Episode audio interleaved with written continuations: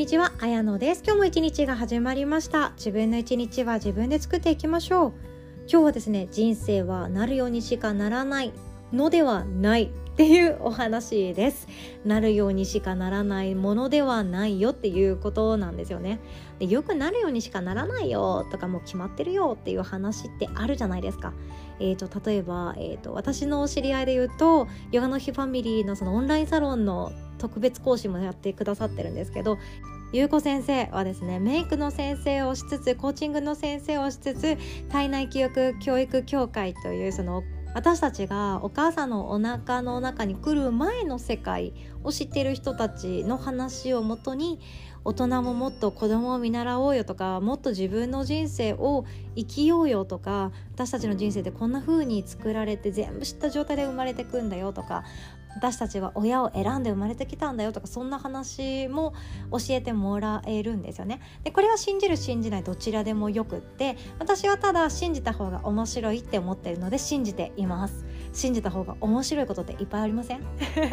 輪廻転生もどっちか分かんないじゃないですか。正しいのはどっちか分かんないじゃないですか。でも信じた方が面白いって思ってるので私は信じた方が面白いって思いながら生きていくことにしています。でその中でもですねなるようになる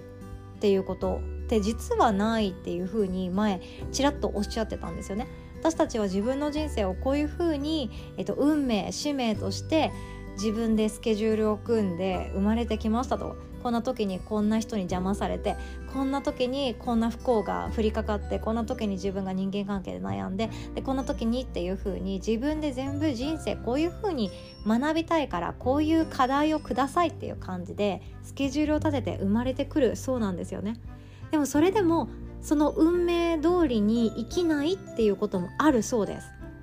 これちょっと不思議でやっぱり私こっちがいいなっていうその自分のもうコアな部分ですよね魂的なところが私はやっぱりこう生きたいって思ってそのスケジュールを破って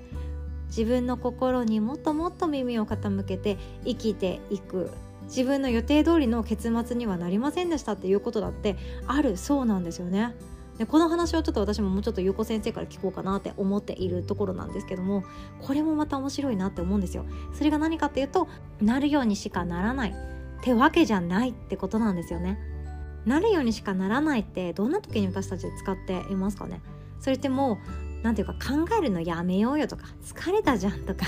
もう手放しちゃおうよその悩みっていう時。もう自分で自分に諦めをつけさせるような時になるようにしかならないんだからさっていうことって言っちゃうと思うんですよね。例えば私がこの見た目でこの体型でこの体のボディラインでパリコレ目指しますって言っていやきっと落ちるでしょうに。そこまで体のことめちゃくちゃもうバッキバキにこだわっていますっていう人間じゃないから多分落とされるでしょうに。落ちに落ちまくって落ち続けたある日自分で自分にいやもうなるようにしかならないからね。この体だから仕方がないよね。っていうふうに諦めをつけるような自分は本当はこういう人生が良かったけどまあ終止符を自分で打ちましょうっていう感じの時になるようにしかならないっていう言葉って使っちゃうんじゃないかなって思うんですよね。でも実はなるようにしかならないっていうこともないっていうお話を今日はシェアさせていただきます。とその前に1点だけお知らせをさせてください。人間関係の悩み方のプロ。になりたい方ぜひともご参加ください。大人のための人間関係の学校特別ワークショップ第2回目はですね職場での人間関係の悩みに特化したお話となります。仕事だったり、まあ、職場で上司先輩あとは部の中でよく話をする人全然話をしないけれどもちょっと怖いなって思う人自分の同僚後輩いろんな人がいると思うんですけどなぜかうまくいかないなっていうこともあると思うんですよね。うまくいかないに加えて話しづらいなとかできれば話したくないなとかあの人なんでこうなんだろうとかあの人嫌だなとかいろんな感情が私たちって人間の中で生きていくとついてきてしまうんですよね。でもその中でも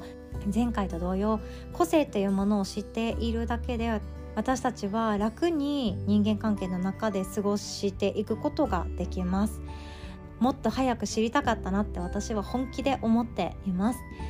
私の会社員時代の人間関係ズタボロでした。信頼関係もどんどん失うしなんで私はあの人が嫌いなんだろうもうよくわかんないとか逃げたいけど逃げられないとか。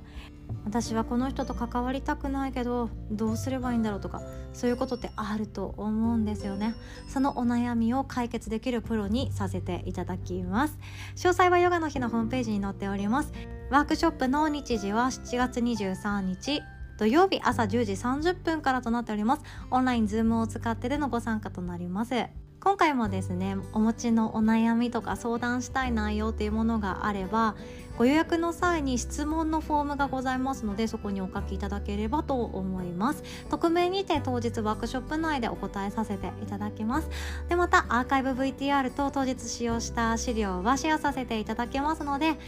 リアルタイムで参加ができませんという方もぜひともお気軽にご参加くださいね。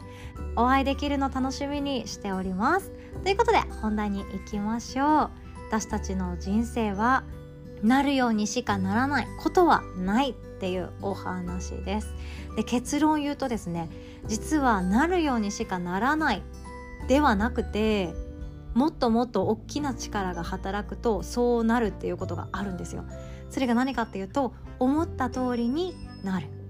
しかもこの「思った」っていうその「思う」っていう漢字は前もシェアしましたね。思考の「思う」ではなくて想像するの「思う」ですね。こっちの漢字で私たちは思った通りにしか人生はならないよっていうことなんですね。例えば自分の人生私はなんて惨めなんだろうとか私はいいことが全然ない。いつでもどこでも誰にも助けてもらえない。私はこんなに頑張ってるのに認めてもらえない。私はいつだって不幸だっていう気持ち。こういうのってもう本当にどん底の時ってあると思うんですよね。私も残念ながらありますよ。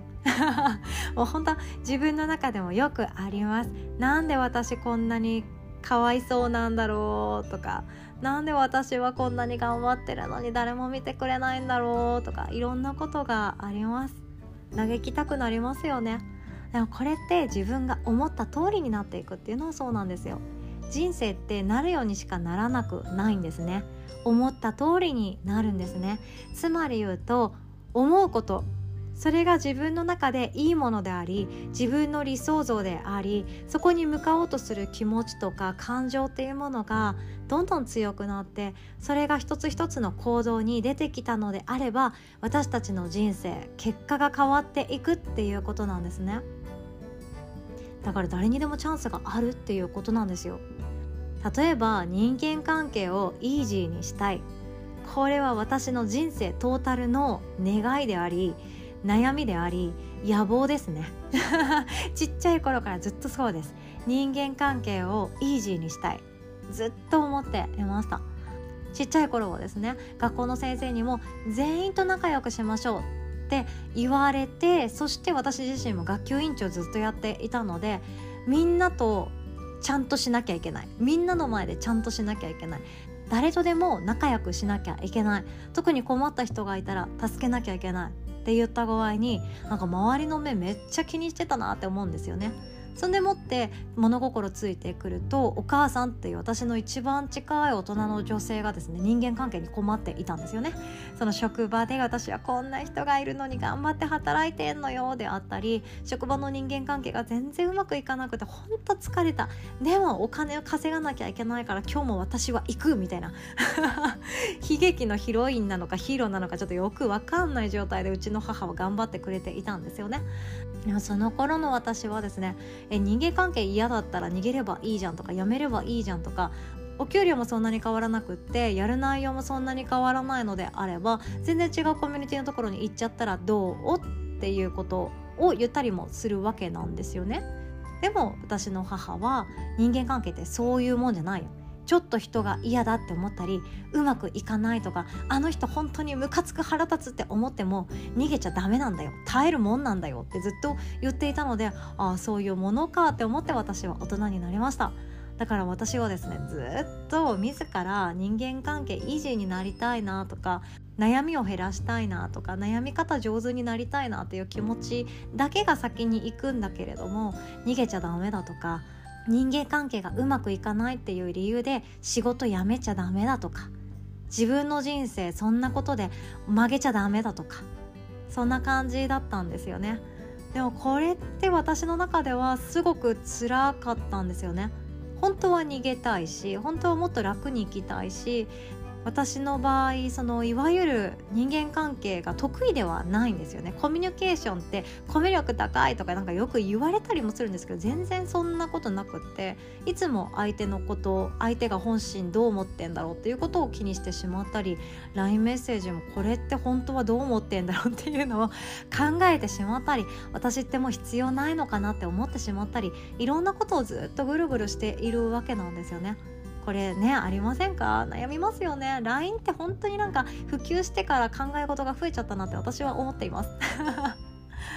でもこの人間関係っていうのもそのイージーにしたいっていう思うっていうこと。これさえも私はこんな人間になりたいっていう思いが強くあったから自分のお母さんはこうだった。でも私はやっぱりこうありたい。っていう風に自分の軸自分の感覚自分の選択を自分でできるようになってから自分を生きている気がしたんですよね。すごくワクワク楽しく毎日がキラキラして見えた気がします。実際人間関係から逃げてるくせにですよ。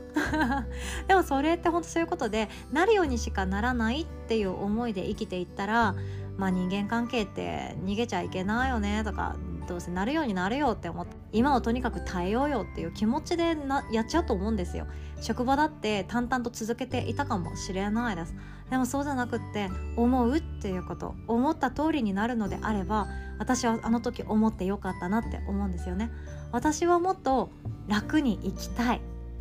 本当に楽に生きたい。力を抜いて深呼吸しながら空を見上げられるような大人になりたいって思ったんですよ。いつもため息ついて疲れきってるお母さんになりたくないって思ってたんですよ。いつも子供と一緒に全力で遊びたいしできないこともたくさんあるけどやっちまったくらいのなんかお茶目っ気な人でありたいって思ったんですよ。そんな余裕がある人間でありたいって思っていたんですよ。やっぱり私はそっちがいいって思ったんですよ。